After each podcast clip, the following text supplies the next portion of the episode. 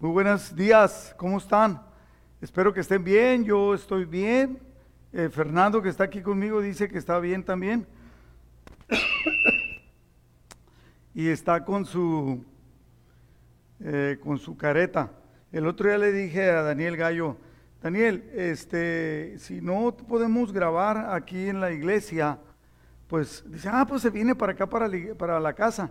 Le dije, y si no tienes miedo, pues yo voy para tu casa. Me dice, no, no hay problema. Le dije, no, sabes que mejor no. y entonces estamos aquí en la iglesia. y quiero mandarles un afectuoso saludo.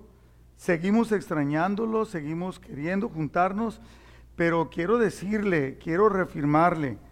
eh, todavía no hablo yo con Jesse, pero estoy seguro que Jesse no quiere tampoco. De acuerdo a las medidas que el gobierno dio para abrir las iglesias, no la vamos a abrir. Así de esa manera no la vamos a abrir.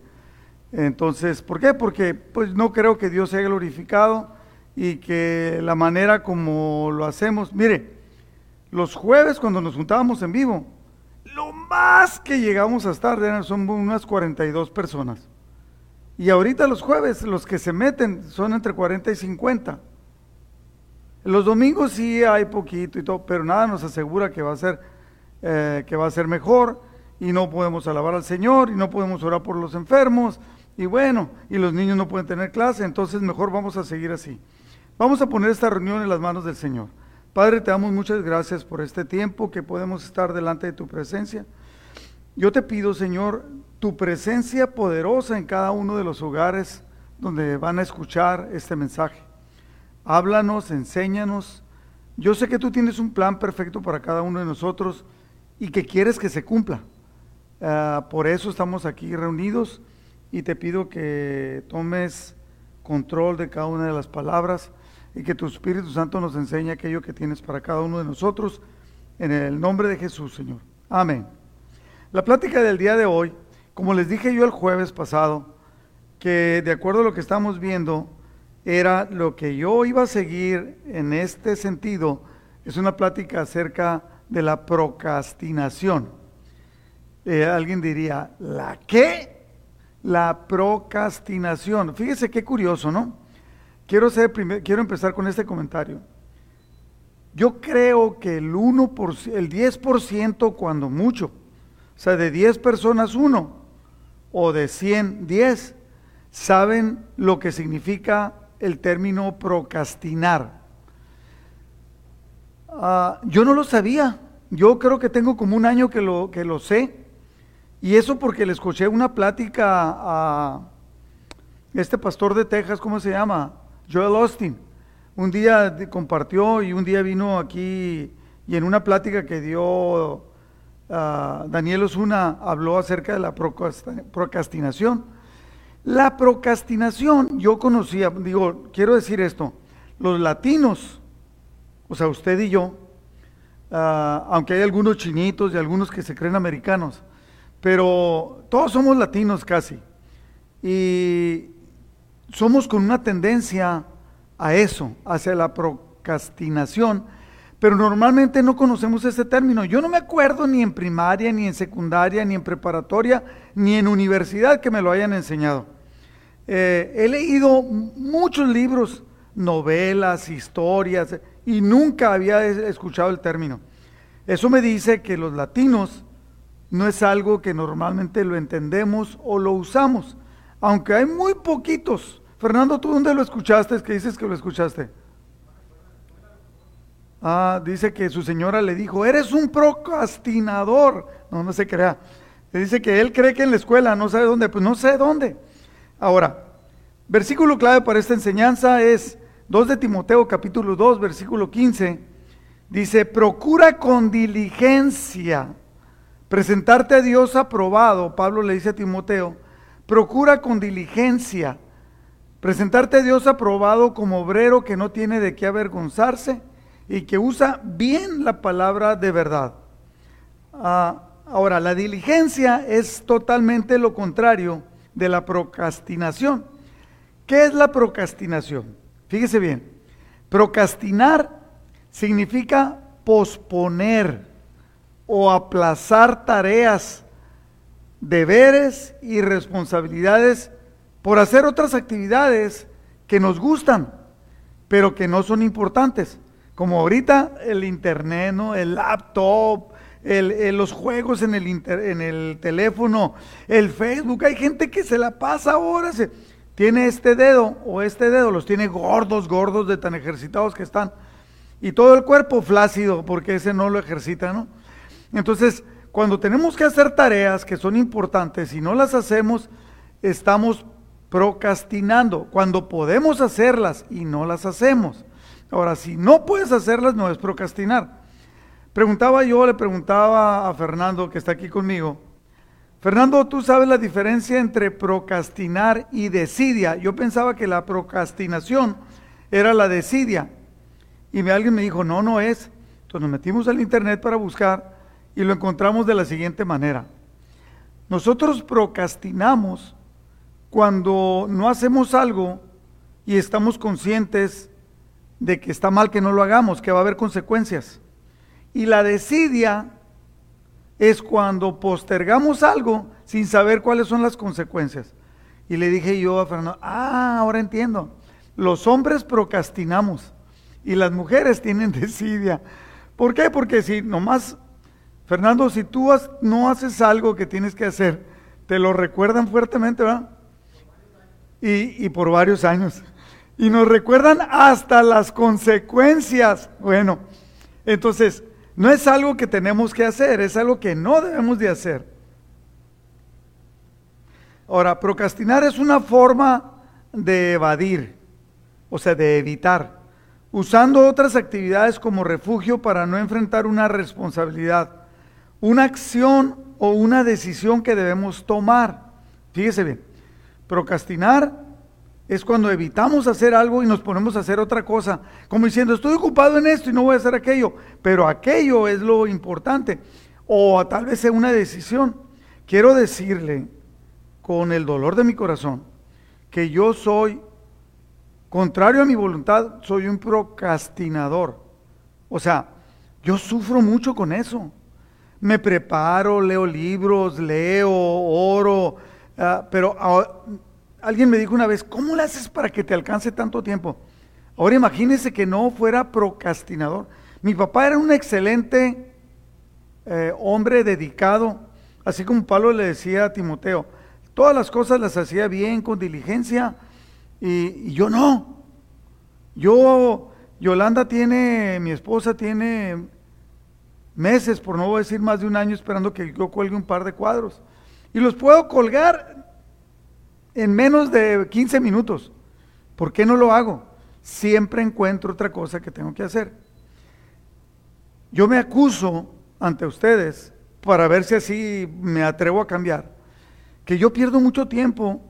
El Chuyín dijo que él perdía mucho tiempo en el Facebook.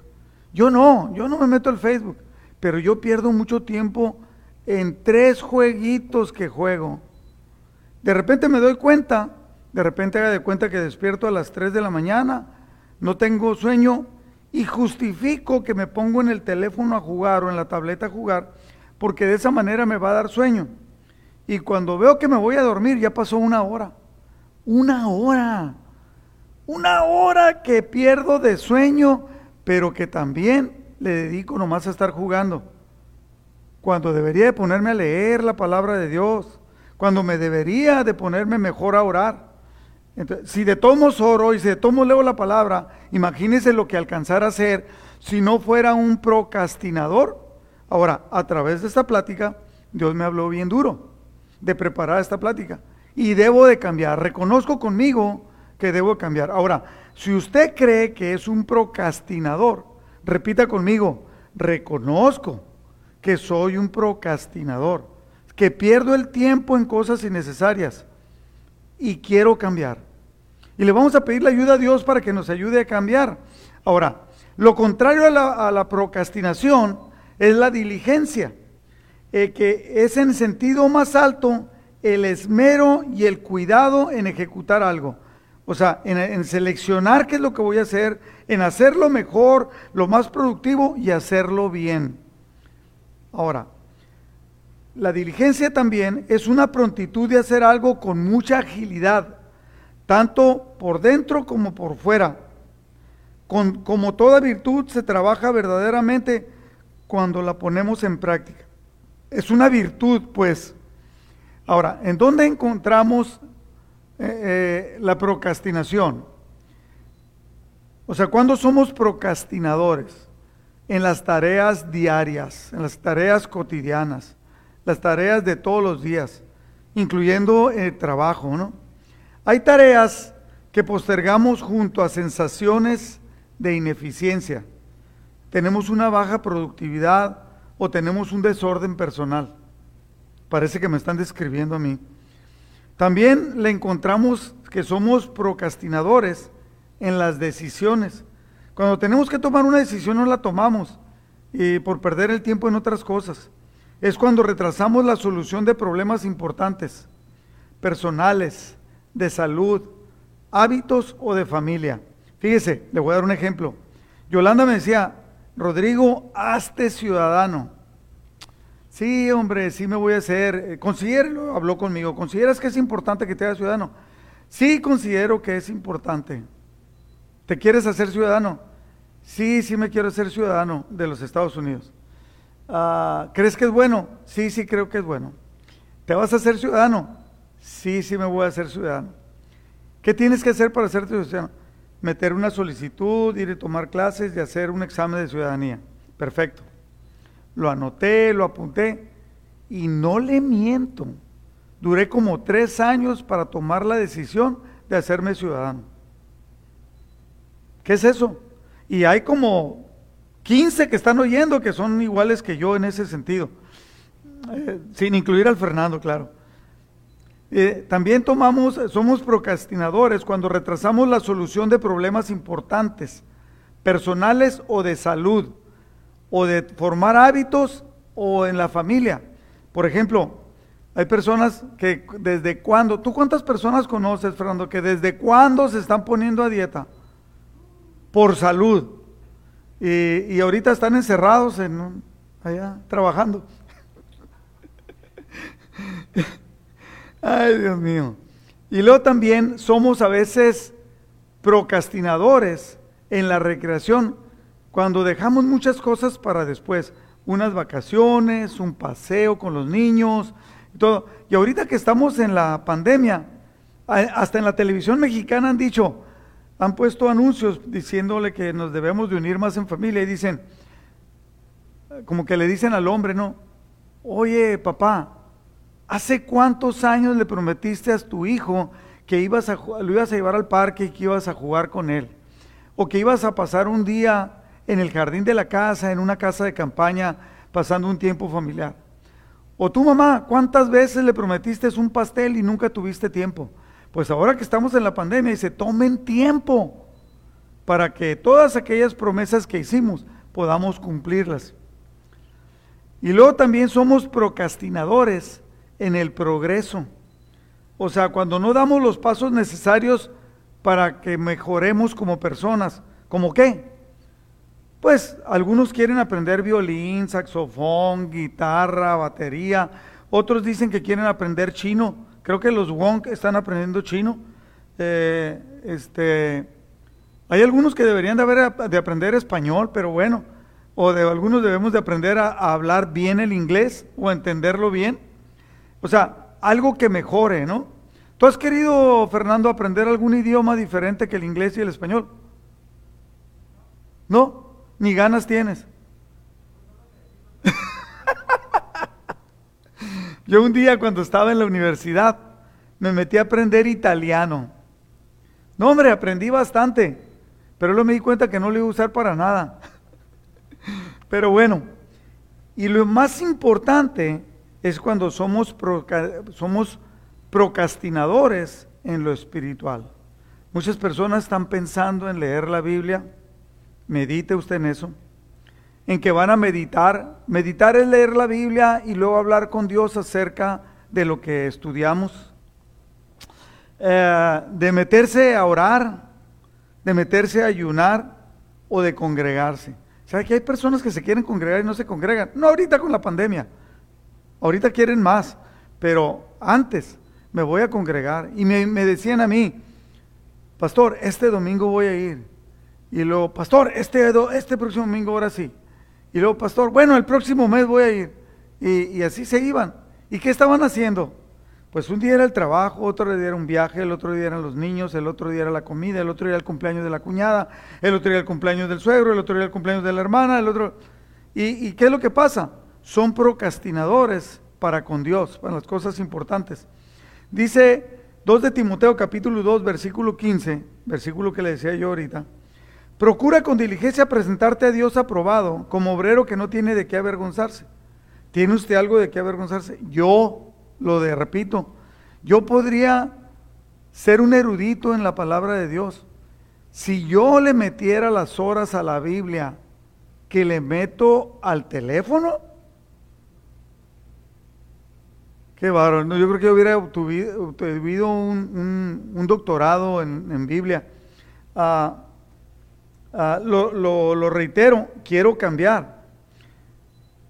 Cuando dice procura con diligencia, y me metí y vi varias, varias uh, versiones diferentes y dicen, cuando dice procura con diligencia, dice haz todo lo posible. Y pone ahí tu nombre, ¿no?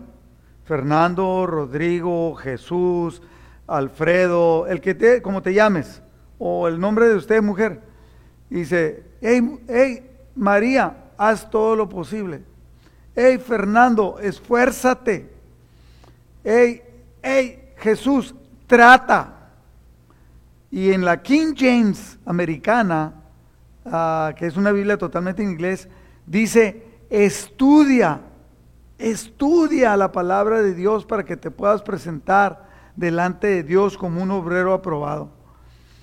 nos va quedando cada vez más claro, ¿no?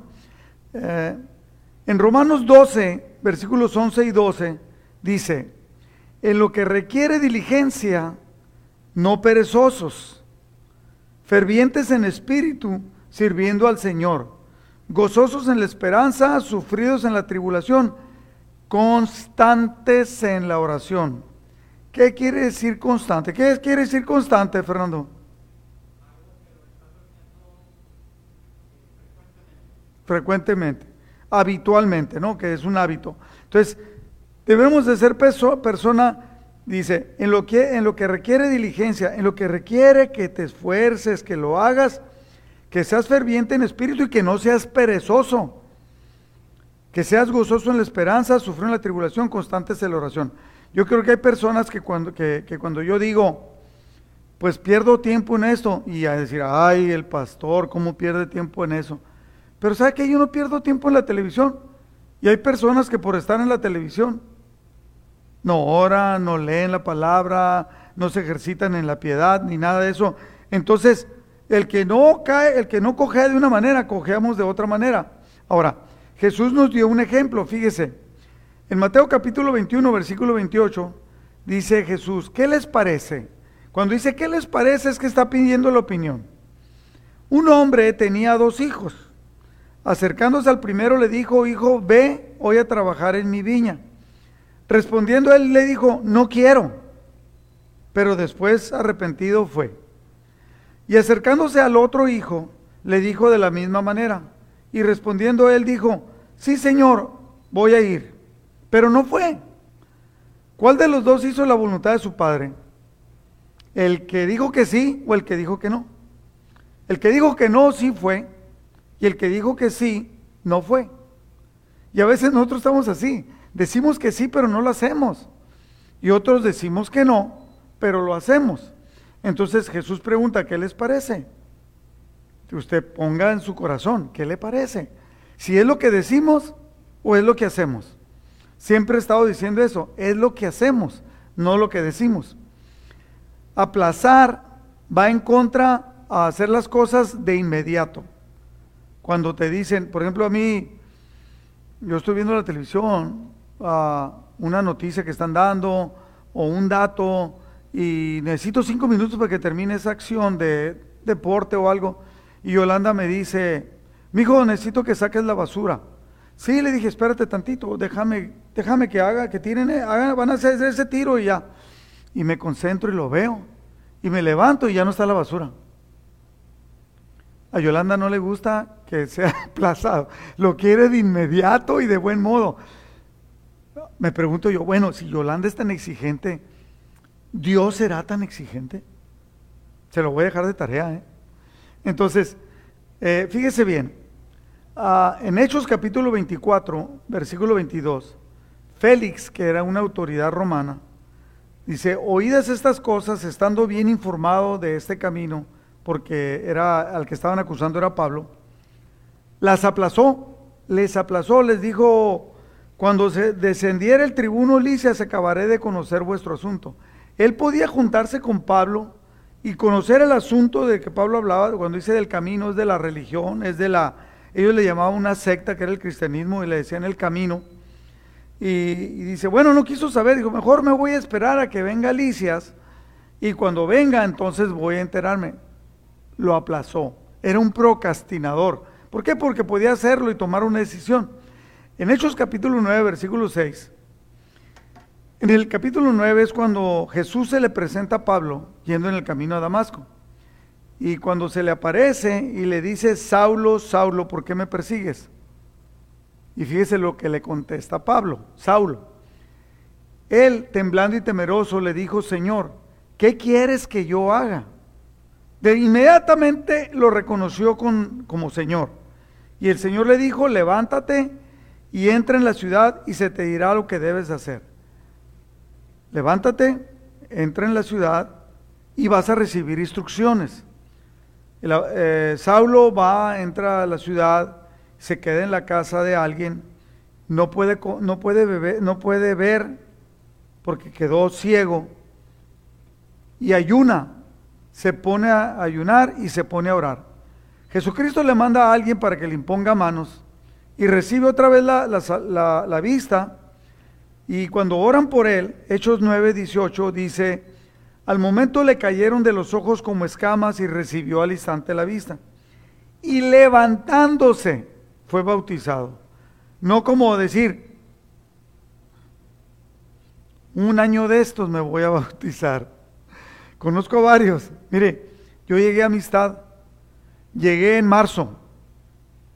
Como en mayo hicieron, yo llegué el 6 de marzo a Amistad de 1991.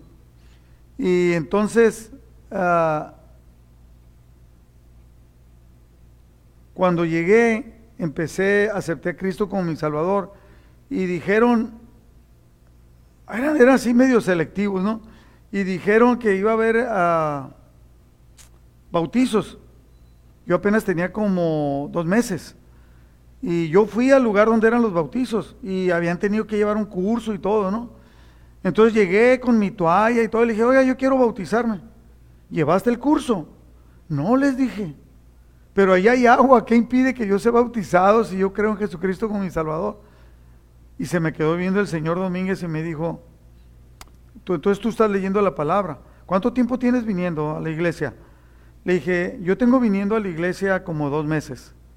Y en la primera noche que llegué acepté a Cristo como mi Salvador y creo, estoy leyendo la palabra y me estoy instruyendo y quiero ser bautizado en obediencia a Cristo. Pásale, me dijo. Y ahí me bautizaron. Aquí hay personas que tienen tres, cuatro, cinco años y todavía están pensando si se bautizan o no se bautizan. Obviamente es, una procrastinación espiritual. Al momento se le cayeron de los ojos como escamas y recibió al instante la vista y levantándose, o sea, de inmediato fue bautizado. Versículo 20, enseguida, ¿qué quiere decir enseguida? Acto inmediato. Predicó a Cristo en las sinagogas diciendo que este era el Hijo de Dios. O sea, no se esperó, no se esperó a que pasara tiempo. Aquí vemos que es una cuestión de actitud. El otro día platicaba con Juancho, porque siempre hablamos de las prédicas y de lo que Dios le está hablando a él, lo que Dios me está hablando a mí. Y me decía, estábamos hablando de alguien que entraba así como que se quería deprimir. Y le dije yo, ok, te voy a dejar de tarea algo. Busca en la Biblia, en todo el libro de los Hechos de los Apóstoles, en todas las cartas de Pablo, a ver dónde encuentras que Pablo estaba deprimido, porque algo le pasó, porque le pusieron mal. Lo iban a matar, lo enjuiciaron, lo golpearon, los hermanos lo persiguieron. Los apóstoles estaban en contra de él. Y jamás veo una determinación de estar deprimido, enfadado, enojado y que quería una cosa diferente. No, ¿por qué? Porque estaba consciente que era tenía una correcta actitud y que era lo que quería. Al principio cuando somos procrastinadores no nos damos cuenta, pero va formando, se va formando un patrón de conducta con el que tenemos que luchar. ¿Por qué? Porque se vuelven actos conscientes toda la vida. El decir luego, el decir al rato, el decir voy, el decir sí lo voy a hacer. Sí, sí. Yo de repente he dicho, voy a lavar el carro, mi carro, ¿no? Porque lo veo que está un poco sucio. Lo voy a lavar hoy, cuando salga de la reunión. Bueno, mañana lunes no voy a hacer nada, no lo necesito lavado y luego se va a ensuciar. Ok, el martes, pero el martes voy a ir y se va a ensuciar, mejor no lo lavo. Y de repente me estoy dando cuenta que ya llegué miércoles y no lo he lavado cuando desde el domingo había dicho que lo iba a lavar. Así de sencillo, hay un montón de opciones. El atender a la esposa, el atender a los hijos, el tener cuidado, eh, y, además de cosas importantes en la vida. Es un patrón de conducta. Si tú lo tienes, si tú eres un procrastinador, es un patrón de conducta que debemos cambiar. Y lo estoy hablando en plural, debemos de cambiar. Repito conmigo, debemos de cambiar. Ahora, tres razones por las cuales entramos en ser procrastinadores. El primero es para evitar la incomodidad. O sea, tengo, me tengo que levantar muy temprano. Ah, si me pongo a leer la palabra de Dios, no voy a ver la televisión, está una, una película bien bonita. Ah, cualquier cambio demanda un esfuerzo personal. Cualquier cambio. Cuando, ahora que está la pandemia lo cerraron, pero cuando abrieron el gimnasio estaba aquí, el, ¿cómo es el Planet Fitness? De repente hasta señoras mayores de edad andaban allí en el gimnasio. Es más, hasta el Fernando Macías, ahí me lo encontré haciendo gimnasio y siendo que nunca me, ni siquiera me lo imaginaba, más que jugando fútbol. Entonces, a veces eh, queremos evitar la incomodidad por pereza. Todo nos da flojera y requiere responsabilidad, requiere hacer ajustes en nuestra vida etcétera. Y luego, dos, otra razón es el temor. Tenemos temor a hacer cambios. Mira, así me ha funcionado. Así está contenta mi esposa. Así, mira, pues sí, he ganado unas cuantas libras de más. Ah, pues sí, pero pues... Eh, y tenemos temor, ¿no? O tenemos temor a fracaso. ¿Para qué me comprometo a hacer algo y luego no lo voy a hacer? Mejor no me comprometo. O a lo desconocido, ¿no?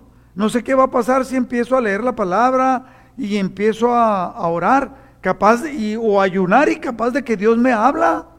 Y si me habla, luego quiero cambiar. Y si cambio, ya no voy a ser el mismo barbaján que era antes.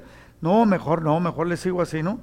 Se tengo temor a lo desconocido o al desafío, porque cambiar representa un desafío.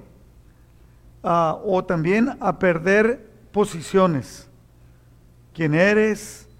¿Cómo estás? Ah, ¿Qué va a pasar si me vuelvo un cristiano entregado? Pues capaz de que en el trabajo me va mal. O, o a ser despreciado, o a que me duela. El otra vez platiqué con alguien y hablábamos acerca de que me dijo él, Pastor, todo lo que estaban en las prédicas y todo lo que está hablando de esto de remedios, de milagros, me parece muy bien, pero yo no le voy a entrar porque no estoy listo. Pues, pues entonces prepárate para que estés listo, ¿no? ¿No? O sea, no, no corro porque me canso. Y si me canso, no corro. Entonces, pues el desafío, el dolor, pues obviamente tiene que haber un cambio. Eh, dice, me dijo él, yo sé que tengo que hacer ejercicio porque estoy muy gordo, pero no hago mucho ejercicio porque estoy gordo. Y si estoy gordo no hago ejercicio, y si no hago ejercicio voy a estar más gordo. Entonces tenemos que cambiar.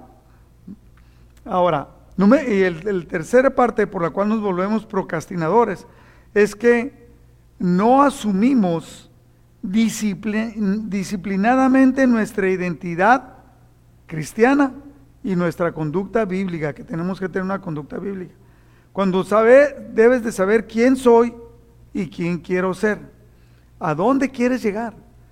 Hay personas que dicen, yo quiero ser predicador. ¿De acuerdo? Ya le preguntaste a Dios, número uno. ¿Te estás preparando? No. Oye, yo quiero cantar en la alabanza. ¿Estás tomando clases de canto? Eh, no. ¿Cantas bonito? ¿Tienes el don? Tampoco. Pues entonces hay que educarte. El saber, debemos de saber nosotros qué quiere Dios de mí. Y eso es muy importante, ¿no? Saber qué es lo que Dios quiere de mí.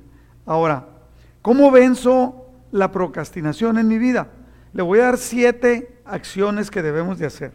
Siete. Y quise que fueran siete porque siete es el, el número perfecto en el pueblo de Dios. ¿Cómo la venzo? Número uno, haz una sola cosa. No quieras hacer ejercicio, rebajar, ponerte guapo, ah, no sé, todo lo que tú quieras. Proponte una cosa, de una por una. Y es que una de las principales causas de la procrastinación es que las tareas grandes parecen muy abrumadoras, como que no te animas a hacerlo, porque se ve difícil. Número dos, pon plazos. A ver, yo quiero bajar 5 kilos. No los quieras bajar en un mes. Voy a leer la Biblia, en todo este mes voy a leerla toda la Biblia, o todo el Antiguo Testamento. No, no, no, no, no, no. No. O sea, ponte plazos que puedas medir, metas fijas. Fija plazos.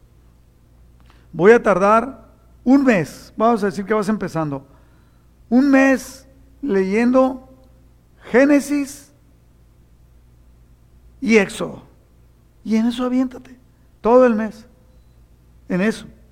Y luego son libros grandes, eh, pero vas a empezar y vas a desarrollar un hábito y el hábito te va a llevar a que cambies de manera de ser.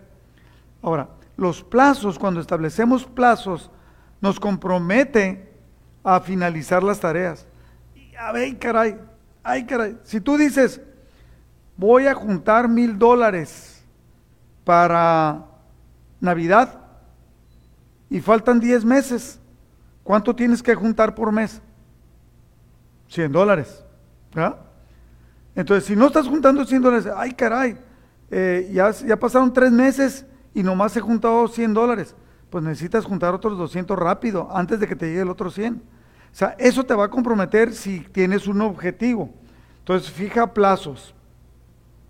Cuando nos comprometemos a finalizar la tarea y luego, pues una manera es que los anotes y pon letreros de, pon letreros de tus compromisos.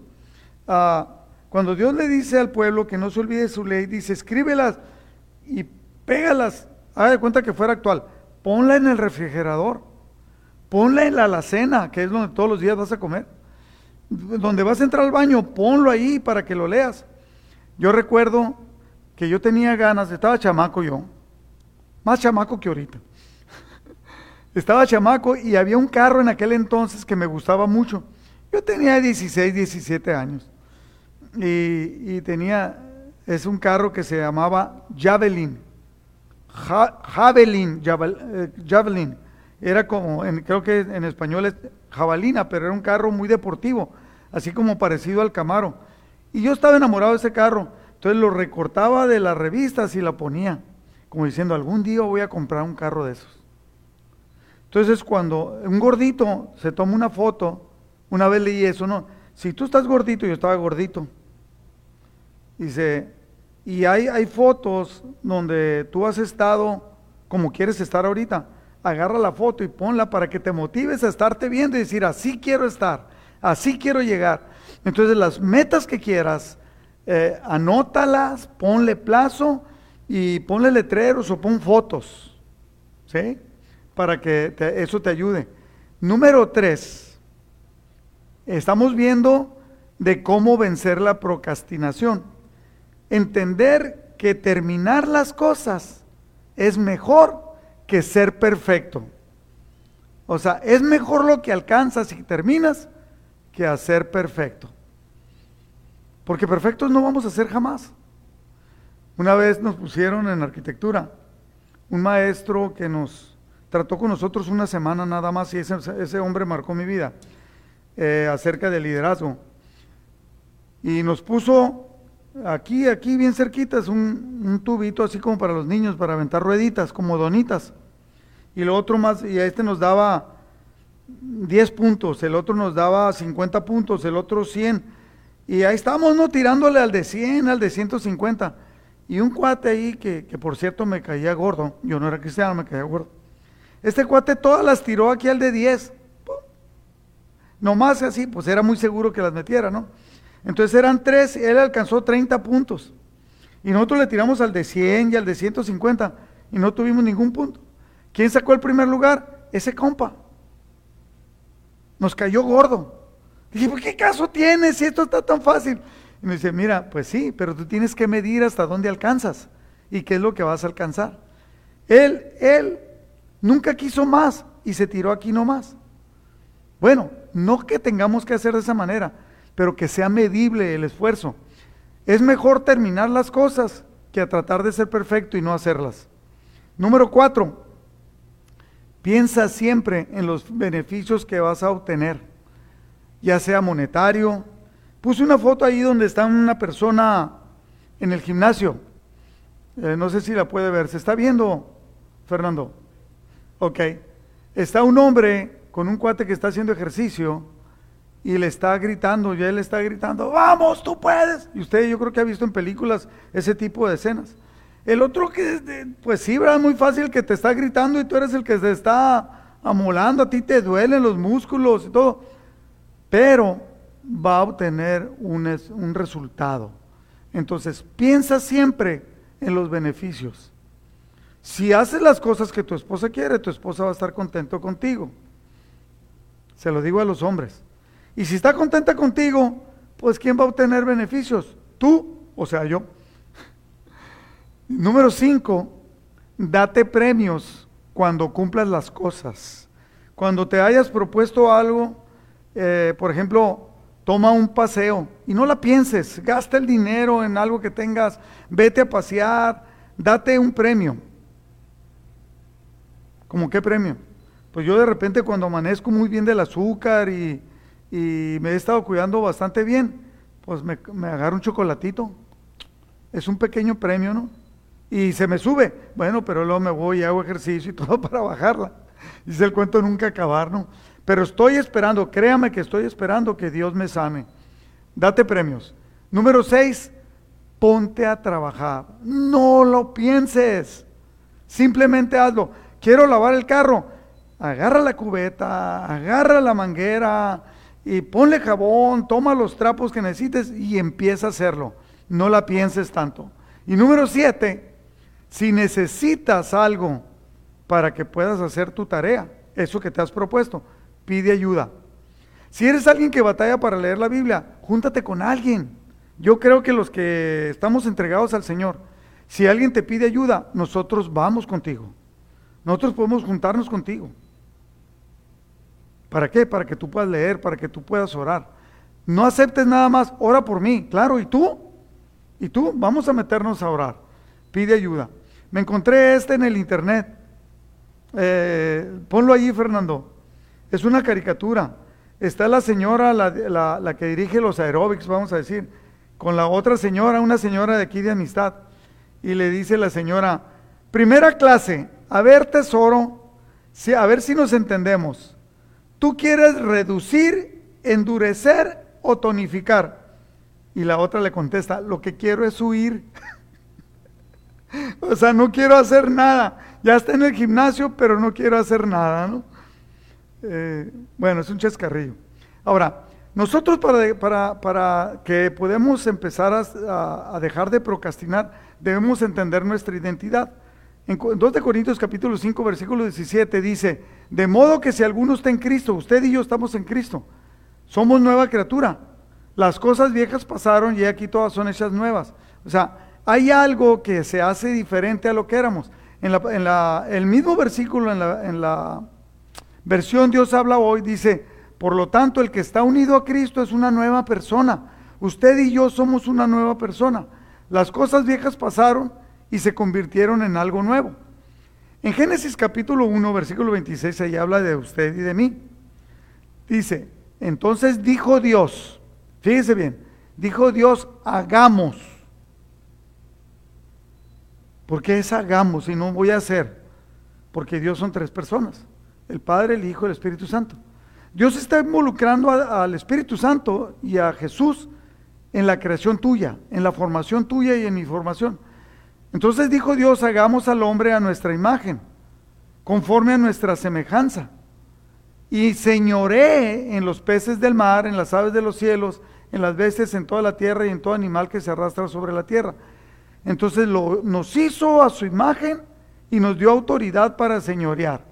Ahora, nosotros debemos de empezar, de comenzar a actuar. En Éxodo capítulo 4, versículo 14, dice, se encendió la ira del Señor contra Moisés y le dijo, porque Moisés le estaba poniendo excusas para no participar en lo que Dios le estaba mandando. Le estaba dando las tareas de ir con Faraón. Y se, enojó Dios y le dice, ¿no está allí tu hermano Aarón? Yo sé de que él habla bien y además ahora él sale a recibirte. Al verte se alegrará su corazón. Ahora, lo que quiero mostrar aquí es que Dios cuando te manda a hacer algo y tú no estás de acuerdo y estás poniendo pretexto, Dios se enoja con nosotros. ¿Por qué? Porque nos ha dado la capacidad, nos ha hecho a su imagen. Dice Proverbios capítulo 3, versículo 28. No digas a tu prójimo, ve y vuelve y mañana te lo daré cuando lo tienes contigo. A mí siempre me ha caído gordo en Mexicali, lo he dicho varias veces. Había arquitectos que tenían el dinero en su cuenta de, banco. Antes no abrían los sábados. Tenían su dinero en efectivo en su oficina para pagarle a los trabajadores, la cantidad que fuera, 10, 20, 30 trabajadores. Y llegaban a darle al trabajador hasta las 4 o 5 de la tarde, cuando el dinero lo tenían desde el viernes, cuando el trabajador sale a las 12 del día. ¿Por qué si tienes el dinero? ¿Para qué te tardas? Yo empecé a todos mis trabajadores a pagarle los viernes. Así me quitaba la responsabilidad de tener que guardarlo, que me robaran del viernes al sábado. Y, siempre funcionó. Entonces toda la gente confiaba en mí porque sabía que no les estaba escondiendo el dinero, que nunca iba a llegar tarde con el dinero a su casa. Y que si en algún momento yo les decía, no tengo el dinero, ellos sabían que era verdad. Lucas 9:61, Jesús nos enseñó esto. Llegó un hombre y le dijo a Jesús, te seguiré Señor, pero primero permite despedirme de los de mi casa. Él era un procrastinador. Jesús le dijo, versículo 62, nadie que después de poner la mano en el arado mira atrás es apto para el reino de Dios. O sea, el que le va a entrar, le va a entrar. Y el que no, le va a andar, va a andar poniendo excusas. No, que mi trabajo, no, que mi carro, no, que el partido de fútbol, no, que me invitaron a una reunión. No, Aún en el dar no debemos de ser procrastinadores. En 2 de Corintios capítulo 8, versículo 4, dice, ustedes, los corintios, dicen, nos suplicaron con muchos ruegos el privilegio de participar en el sostenimiento o el servicio de los santos. Los de Corintios decían, por favor, déjanos dar dinero. No, ustedes no van a dar, no quiero dinero. No, déjanos dar dinero. Suplicaron con mucho ruego que les permitieran dar ofrenda para la gente de Jerusalén. Versículo 5. Y esto no como lo habíamos esperado, sino que primeramente se entregaron ustedes mismos al Señor y luego se entregaron a nosotros por la voluntad de Dios. En Santiago capítulo 5 versículo 12 dice, sobre todo hermanos míos, no juren ni por el cielo, ni por la tierra, ni por ninguna otra cosa. Y que cuando digan sí, que sea sí. O sea, cuando digan que vas a hacer algo, hazlo. Que vas a dar algo, dalo. Y cuando digan no, pues que sea no para que Dios no los condene. ¿Por qué? Porque no cumples con aquello. ¿Se ha puesto a pensar a quién refleja usted? ¿Qué cambios necesita hacer usted en su vida?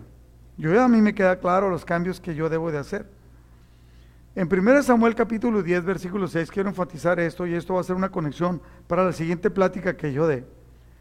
Ah, dice, entonces el Espíritu de Jehová vendrá, está cuando, cuando están ungiendo a Saúl como rey de Israel. Le dicen, el Espíritu de Jehová vendrá sobre ti con poder y profetizarás con ellos, con los profetas, y serás mudado, serás cambiado en otro hombre. Y cuando te hayan sucedido estas señales, haz lo que te viniera a la mano porque Dios está contigo.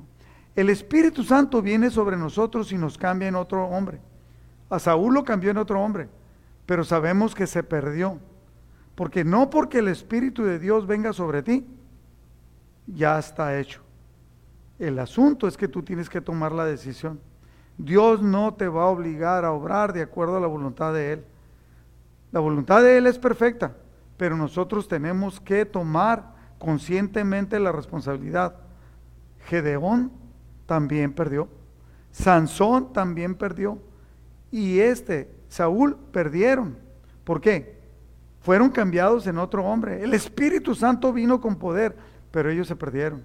¿Por qué? Sufrieron las consecuencias. ¿Por qué? Porque no tomaron las decisiones correctas. Mi querido hermano, aquí nosotros debemos de entender que Dios quiere hacer maravillas con nosotros y quiere usar tu vida y mi vida y nos ha dado su Espíritu Santo para que venga con poder y entonces empecemos a actuar. Lo que más me preocupa no es la procrastinación que tengamos en colgar un cuadro, en lavar el carro, lo cual es importante. Ni siquiera algo más importante, el atender las necesidades de la familia, lo cual es muy importante. Más la procrastinación espiritual. Eso es lo que más me preocupa. Eso es lo que debiera preocuparte porque es la parte en nosotros que nos lleva a tomar una relación especial con Dios. Dios ha puesto su parte. Dios nos ha dado su Espíritu Santo, pero debemos de empezar a actuar. De empezar, deberemos de empezar a estudiar la palabra, a declarar con fe, a actuar con fe y empezar a orar, empezar a clamar, empezar a, a ejecutar las acciones de Dios no para después, sino de manera inmediata.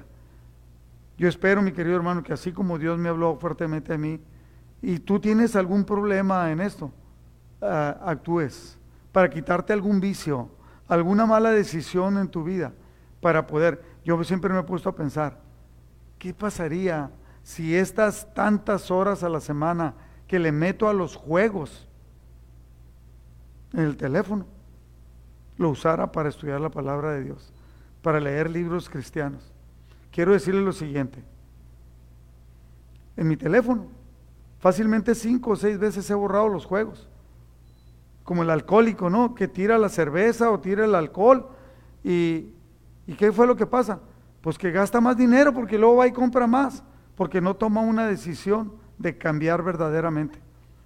Mi querido hermano, que su Espíritu Santo, el Espíritu de Dios, venga sobre nosotros con poder y nos permita en realidad entender que somos hechos a imagen y semejanza, entender que fuimos llamados a liderar y que entonces Dios sobre con poder y que nosotros tengamos la actitud correcta para que nos lleve a cumplir con aquello que debemos, las actividades que debemos de hacer y que ese término de procrastinar sea totalmente borrado de nuestra vida. Inclusive la desidia se ha borrado totalmente. Incline su rostro. Padre, te damos muchas gracias, Señor, por tu palabra que nos, que nos exhorta a que actuemos con diligencia, a que seamos entendidos porque los tiempos son difíciles y que seamos entendidos y que tengamos las actitudes correctas. Yo pongo mi vida delante de ti, te doy gracias, Señor, por esta palabra y la vida de cada uno de mis hermanos que está también ahí en su casa escuchando y que algunos saben los problemas que tienen y que están orando porque claman, algunos han llorado por dejar algún problema, algún pecado, alguna situación difícil en su vida. Padre, que tu Espíritu Santo venga con poder y limpie totalmente eh, cualquier área de nuestra vida que no te hayamos entregado. Que seamos personas conscientes de tu grandeza y de que estamos hechos a la imagen y semejanza tuya y que podamos responder de esa manera para tener actuaciones correctas en la relación con nuestro, nuestra familia, en la relación con nuestros hermanos en la fe en la relación eh, de la iglesia y en la relación con cualquier otro hermano en nuestros trabajos o a donde quiera que vayamos, aún con aquellos que todavía no te conocen. que podamos ser instrumento en el cambio que tú estás haciendo en nosotros, que podamos ser instrumento para impactar la vida de aquellos que todavía no te conocen. Obra milagros en medio de nosotros y queremos aprovechar este momento para declarar una obra poderosa tuya, Señor, de sanidad en la vida de aquellas personas que están esperando un milagro. Tenemos una lista grande de personas que necesitan un milagro. De manera especial levantamos a Mayra Quevedo, Señor, para que tú traigas una sanidad completa. Protégenos, cuídanos, guárdanos, sobre todo a nosotros y nuestras familias en esta pandemia. A cada persona de la congregación, Padre, que tu Espíritu Santo haga maravillas en su vida y que haya una entrega total y que haya una protección tuya en la vida de cada uno de ellos. Yo los bendigo, Padre, a tu pueblo, con la autoridad que tú me has dado. Te pido que derrames abundante gracia y que hagas resplandecer tu rostro sobre ellos y muestres tu favor, que no se puede medir, un favor especial en la vida de cada uno de mis hermanos, en el nombre de Jesús. Amén. Dios le bendiga, mi querido hermano, y, y sígase gozando. Yo espero que este próximo viernes, le voy a pedir a Daniel Gallo, que este próximo viernes es viernes primero de mes, uh, tengamos una noche de alabanza para que esté pendiente. Dios le bendiga, cuídese y salga lo menos posible de casa. Que Dios le bendiga.